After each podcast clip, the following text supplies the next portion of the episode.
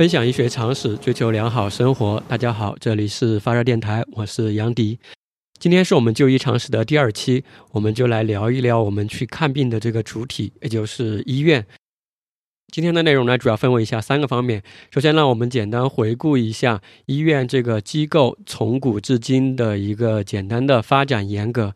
然后呢，我们看一看现代医院的一个分类分级，以及几个大家可能会比较陌生的科室。最后呢，我们来看一看在医院这个场所里面，这个行医的医生他的一个职业生涯是怎么样的。那本期节目呢，我有做一个配套的文档，如果想看到配套文档的朋友，请在 Fever Radio 的公众号里面回复“文档”两个字就可以找到。呃，在微信里搜索 F E V E R R A D I O 就可以找到我们的公众号。那我们直接开始今天的内容。首先，我们来看一下医院的一个演变情况。我们就分别从古典时代的希腊、罗马，还有中世纪以及现代医院来看一看。其实说到医院这个场所，大家现在所第一联想到的都是我们现在这些医院的大楼啊，还有就是这种庞大的这个机构。其实从古至今来说，并不都是这样的。嗯，如果要我对医院下一个定义的话，呃，那我会认为，只要是能够。有助于这个患者的疾病，无论是生理的还是心理的，这样能够帮助他恢复的一个场所或者空间，而且在这个空间里呢，有一些专职的或者兼职的人员能够行使这样的职责，我觉得这样的地方和场所都能够叫做医院。其实按照这个定义的话，最早的医院应该是古埃及的这样的神庙，从四面八方的患者都可以来到这里啊，进行虔诚的祭拜，然后得到心灵的，也可以会得到一些草药啊或简单的医治。但是讲关于古埃及神庙行使这个医疗职责方面的资料是比较少的，所以我们就直接进入下一个阶段来看一看古希腊的这个医院，也就是医神庙。医神庙是医生的医。不是一二三的一，呃，医神庙呢，顾名思义，就是在里面会供奉着这样一位医神。但是在医神庙里面所供奉的这个医神啊，并不是我们大家所熟悉的古希腊的希波克拉底，也就是医学之父，而是医学之神，叫做阿斯克勒庇俄斯。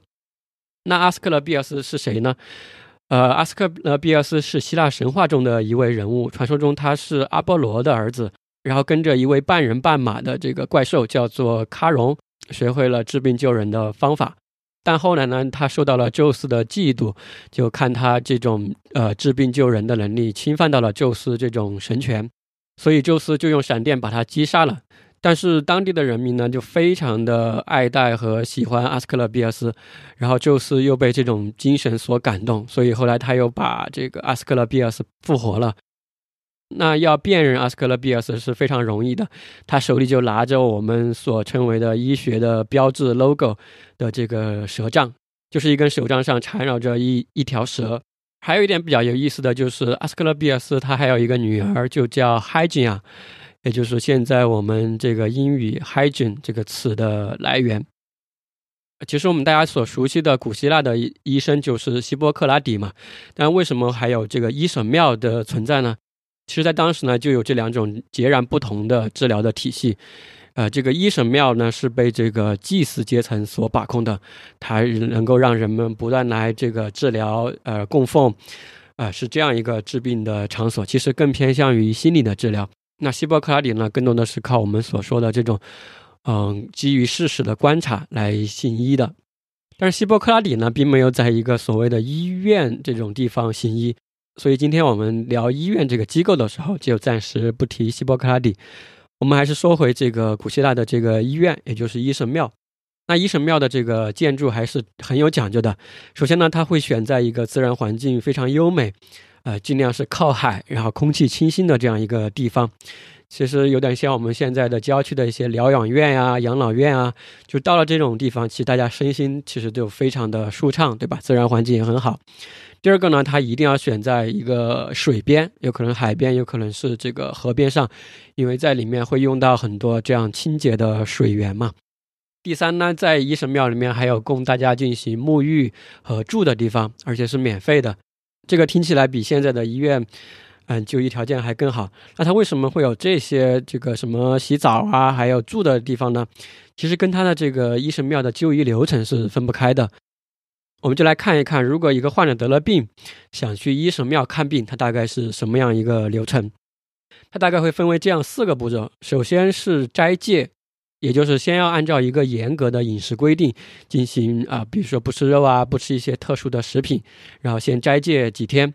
第二步呢，你就去拜礼，哎，也就也就是这个一神庙里面的祭司会出来接待你，然后你就去祭拜他啊，去给他祭行礼。在这个行礼过程中呢，这个他就会问你一些问题，说白了就是先进行一些基本的信息收集，而且在这个拜的过程中，他就会给你一些心理的暗示啊，治疗说白了从这个时候就已经开始了。那当你身心都做好充分的准备过后，这个神庙里面的祭司就会让你进去，在这个阿斯克勒庇尔斯的神这个雕像下面进行睡觉。那睡觉呢，有可能睡一天，有可能睡好几天。这个时候就是到我们的治疗环节了。呃，有一种说法呢，治疗环节就是你可能在这里睡觉时会梦到这个阿斯克勒庇尔斯啊，他在梦里会给你一些暗示，因为其实你在前面已经有这种心理暗示了嘛，夜有所思，这个夜有所梦，在这时就会梦到很多这种暗示性的疗法，到等几天过后，有可能你就疾病恢复了，这是一种说法。还有一种说法呢，就是当你晚上半梦半醒的时候，这个祭司啊就会点着蜡烛从旁边这个黑暗的通道里面出来，然后把你摇醒，然后再再给你就是发一些药丸呀，或者说就给你再进行一些暗示的治疗。这个时候，当你第二天梦醒过后，这个时候你也分不清昨天晚上究竟是这个是梦里被治疗了吗，还是说是真人来给我治疗了。啊，就有这样一种强大的心理暗示吧。啊，这个现实和梦境就是进入一个混淆，在这个过程中进行一个呃治疗。那治疗结束过后呢，你就可以回家了，就是也不用付钱。然后等你回家过后，比如说病治好了，这个时候你就需要再返回到医神庙来，来献上一些金子啊、银子啊，啊这些东西。那为什么我们现代人还能够知道这些治疗的细节和信息呢？就是因为当这个患者重新回去还愿的时候，有的人他会把自己曾经得到医治的部位做成一个石膏的模型，并在上面说清楚我自己的患者姓名，然后治疗的过程，还有我得了什么病，要把自己的康复过程都写在这个石膏上，表明是对神的一个崇拜。其实这个就非常像现在我们这个医院里面所记录的患者的病历。那这个还愿的石膏模板呢，也被叫做还愿匾额。比如说我们图上所展示的这个，左边这个人呢，有一个人的头部，然后有两个眼睛一样的标识，啊，有还有一个脚，说明他得的很有可能就是一个眼睛和脚部的疾病。右边这个呢，不用说，肯定是一个足部的疾病，肯定是治疗得到了恢复，然后就是他进行来还愿时的一个匾额。那在公元前四世纪呢，有很多这样的匾额。我找到两例比较有意思的这个匾额病例，给大家念一念，大家可以感受一下这个是什么样的一个过程。那第一个病人呢，他是被怀疑这个腹部有虫子这样一个患者，他这个患者名字叫做阿利斯泰格拉。呃，这个病例是这样说的：特洛伊西类似地区的阿利斯泰格拉体内有条虫子，他睡在当地的阿斯克勒皮尔斯神庙中求治，神在他的梦中显现了，他梦到当神去。埃比道格拉斯时，神的儿子们砍掉了他的头，但不能把他的头再接回到他的身上。神的儿子们就打发人去请阿斯克勒皮斯到特罗伊西内斯来。次日早晨，祭司真看见阿里斯泰格拉的头和身体分开了。晚上，阿里斯泰格拉又做了一个梦，神从埃比道拉斯回来了，把他的头重新安放在他的颈上，然后打开他的腹部，取出虫子，又缝好了。于是妇人的病就好了。那这说的是一个什么样的病例呢？实际上说的是一个被怀疑体内有虫子的病人，去了两家这个神庙求治的过程。他先是去了艾比达拉斯的神庙，也是也就是先去了第一家医院看病，但是第一家医院的祭司呢是怀疑虫子在他的颈部，也就所以把他头砍掉，但是又没把他接回去。当然这是一种比喻的说法。然后他就回到了这个他的老家，也就是。特洛伊西内斯，在这个地方呢，他当地的祭司呢找到了这个病源，也就是其实他的虫并不是在颈部，而是在腹部。啊，说白了，这里其实记载的是一家医院的患者被另外一家医院所抢走了，所以在记载这个病例时，把对方医院误诊的这个情况也全部写进去了。那第二个病例呢，说的是一个患者治疗后没有给钱的一个事情，他是这样说的：巴索斯的赫尔摩被神治好了骨病，也就是眼睛看不见。但他未给圣所奉献谢金，神就惩罚他，使他重新失明。但是当他又返回庙中，并在庙中睡觉，神又把他治好了。这个病例很简单啊，就是说神把他的病治好后，他没给钱，神又让他重新又失明了。最后他又回到神庙中去还愿时，神再把他治好了。这个还是蛮有意思的，说的说明就是在古希腊时治病就已经是要给钱的，不给钱的话，有可能你就会遭到恶报。那其实说到这里，我们可以看到古希腊的这个医神庙，其实它的治疗作用主要还是心理的强大暗示和这种自然的疗法环境、身心的这种疗法给人带来的康复。那后来对于阿斯克勒庇尔斯医神的崇拜也传到了罗马，当然他手里所拿的这根蛇杖也成为了现在我们包括世界卫生组织啊很多医院、医学院校这个 logo 上的这个标志所在。那上面介绍的呢，就是古希腊的医院这个医神庙。下面我们再来看一下古罗马的，在古罗马是有一种比较特殊的医疗场所，叫做病所。那这个病所呢，并不是为所有人服务的，它主要是为军队里面的士兵而服务设立的。那这个病所最特殊的，其实上是它的建筑。首先，它这个建筑是在一片平地上，一个回字形的建筑，当然都只有一层楼。大家可以想象，我们这个“回家”的“回”这样一个字。它的每一个呃每一横每一竖上面都是这个很多的小房间，就是一个个的小隔间，这样连续着呃围在一起的，大概有六十个的房间。第二个建筑特点呢，就是它会在房间里面再分隔出一个小房间，也就是在一个房间里面还有一个内间，这个内间呢才是病人所呃休息的场所啊。这个小内间呢，一般可以容纳三位病人。所以这样一个机构，这样一个建筑，它大概可以容纳两百到三百张的一个病床。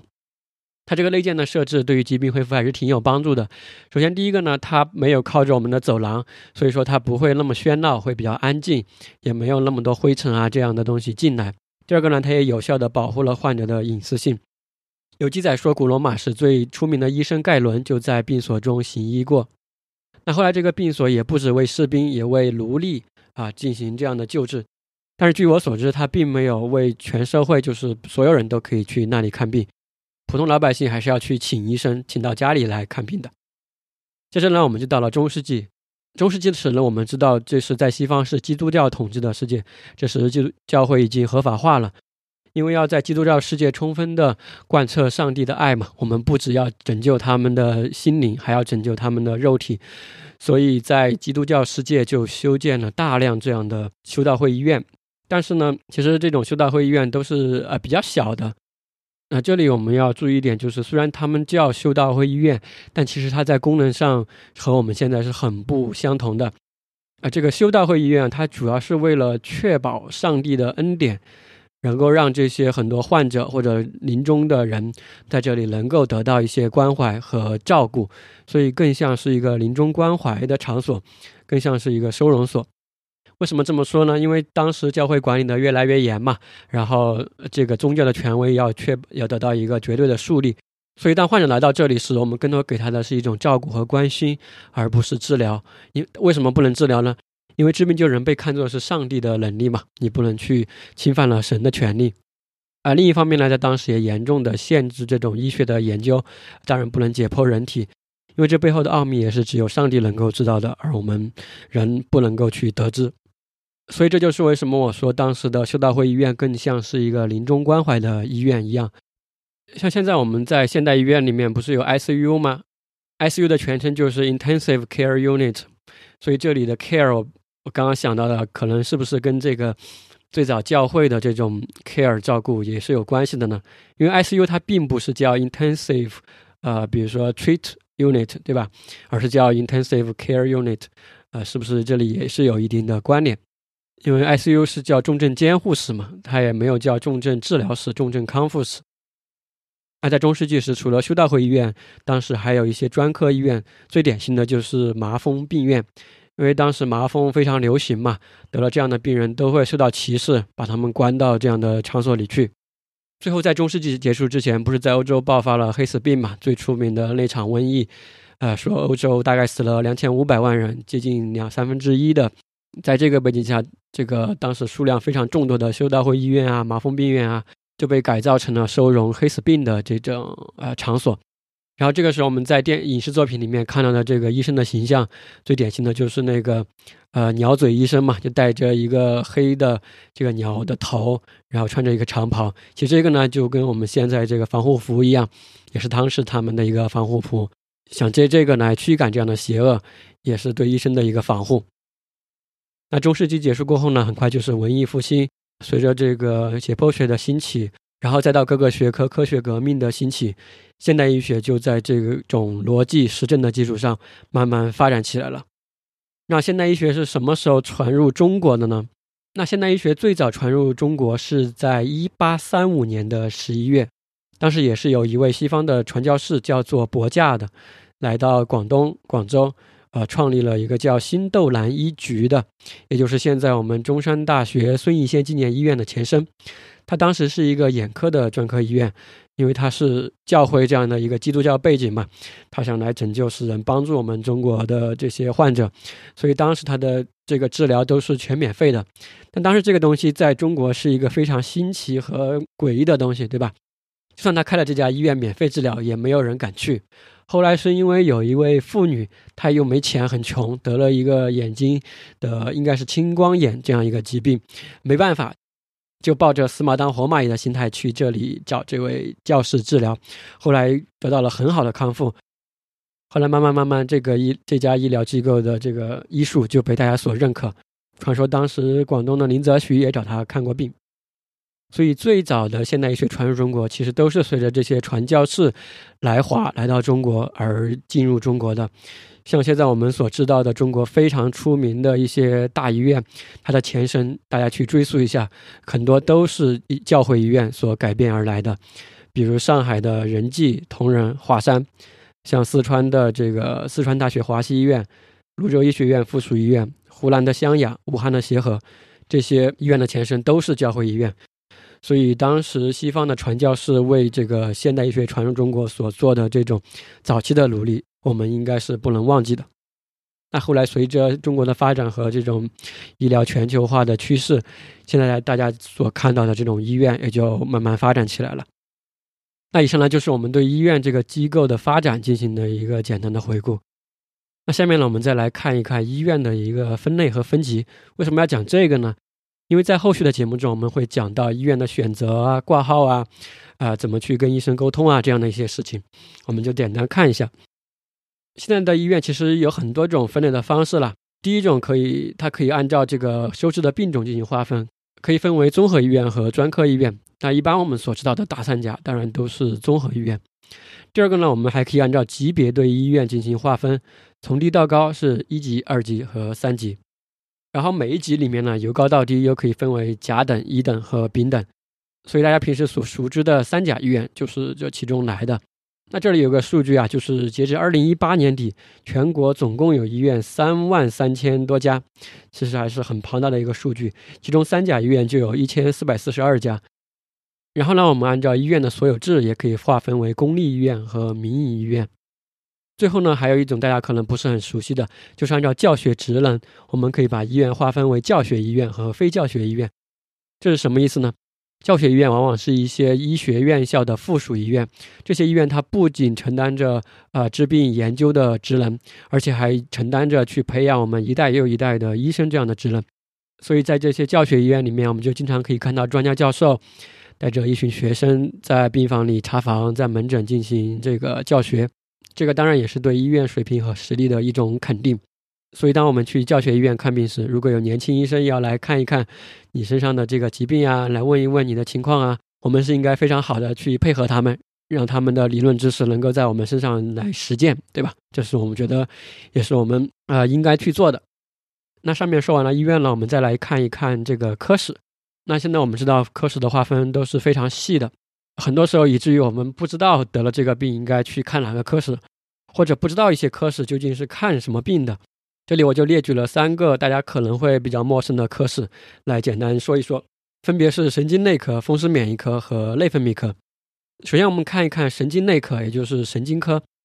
大家知道神经内科是看什么病的吗？其实，在很多人心目中，神经科和精神科是混为一谈的。那这两个有什么区别呢？呃，神经内科它主要是看一些和我们人体这个神经，顾名思义，对吧？就是看我和我们人体神经相关的一些疾病。它最常见的一些疾病就是这个面神经麻痹，也就是面瘫，还有帕金森病、脑梗塞、肌肉的一些疾病等，在这个神经内科看。当你有一些什么症状时，最好去神经内科看呢？比如说头痛、失眠啊、头晕、眩晕。手脚麻木，然后肌肉无力、酸痛无力啊，类似这样的一些症状，就应该去神经内科。那精神科是看什么的呢？精神科主要是一些就心理、精神的一些症状，就没有明显的这个身体的不舒服，比如说强迫症啊、精神分裂症啊、妄想症啊，就是大家平时所说的这种觉得精神有问题啊，就这样的一些症状，就才是去精神科。然后呢，我们再看一下风湿免疫科。风湿免疫科，当然你可以说是看风湿病的，对吧？那风湿免疫科主要看一些什么病呢？呃，其实一句话来说，风湿免在我的理解中啊，风湿免疫科就是看一些免疫相关的很多疑难杂症，很多疑难杂症就是应该去风湿科看，包括类风湿关节炎、骨关节炎、痛风、系统性红斑狼疮、各种血管炎等。那它主要是一些什么症状呢？比如说关节疼痛啊，腰痛。啊，口干眼干，还有你反复得口腔溃疡，还有一些搞不清楚的疑难杂症，很多时候都会有可能会去风湿免疫科看。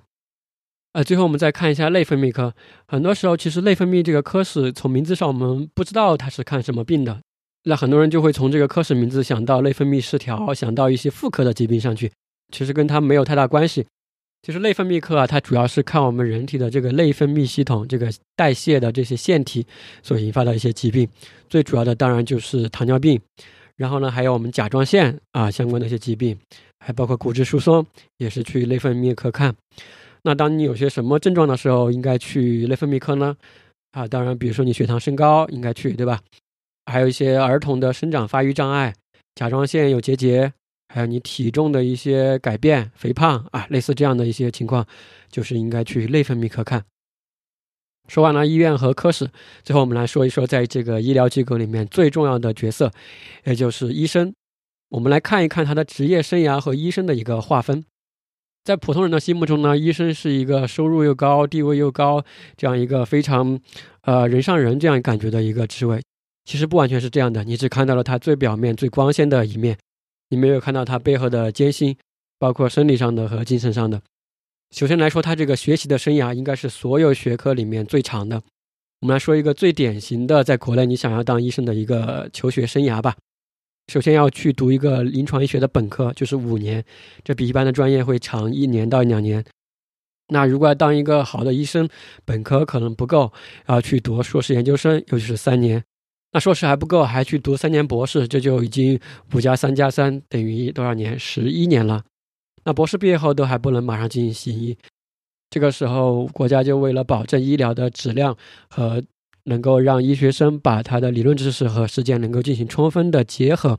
所以就有一个叫做住院医师规范化培训的这样一个流程。那这个流程呢，现在又分两个阶段。第一个阶段呢，医生们需要在他这个专业相关的各个科室里面进行轮转学习实践，啊，一般是三年。第二个阶段呢，他会在他自己所选择的这个专业方向、专科领域进行专业化的培训，啊，又是两年。当然，不同学历的医学生，他规范化培训的年限是不同的。那总体来说，当一个医生能够独立行医到主治这个阶段，一般都已经三十好几岁了。所以，医生的这个求学生涯是非常漫长的。很多人都说，医生这个职业是一个大后期的职业嘛，就是你可能前面会付出很多的艰辛，然后你的收获是慢慢慢慢到后期才会有一个回报。然后我们再来看一看医生的一个划分，这对于后面我们讲挂号啊、去医院就医啊，还是挺有帮助的。很多时候我们在医院里看到什么张主任啊，又是李教授啊，对吧？就是搞不清楚是怎么回事儿啊。对于医生来说呢，他其实是有两套划分的这个系统，一个是按照职称来划分的。那按照职称分别就是医师、主治医师、副主任医师和主任医师，这个是按什么来的呢？这个就是医生他为了要行医嘛，他要去考一个资格证儿，这个资格证儿就是分了这么多档，就像我们其他各行各业的这个啊职业资格证一样，有医师资格证、主师主治医生资格证，然后副主任医师的行医资格证啊，主任医师的行医资格证，就是按照这个资格证儿来的。但这里要注意的一点就是，医生的这个职称和他的行政职务不一定是匹配的。这是什么意思呢？比如说某个县医院的科主任，他可能不一定是主任医师，他可能只是一个主治医师，这是完全有可能的。所以说，这就是职称和行政职务的一个不一定等同。说到这个职称划分啊，之前我还听过一个患者这样说，他说我去医院挂号的时候啊，就不是看医生这个，嗯，这个诊室门口挂的这些牌子嘛。他说我就喜欢挂这个主治医生。我说为什么喜欢挂主治医生呢？你不挂主任呢？说起来挺好笑的。他说这个主治医生啊，顾名思义就主要是管治疗的嘛。然后其他医生好像都不是管治疗的，所以他就主要挂这个，啊，主治医生。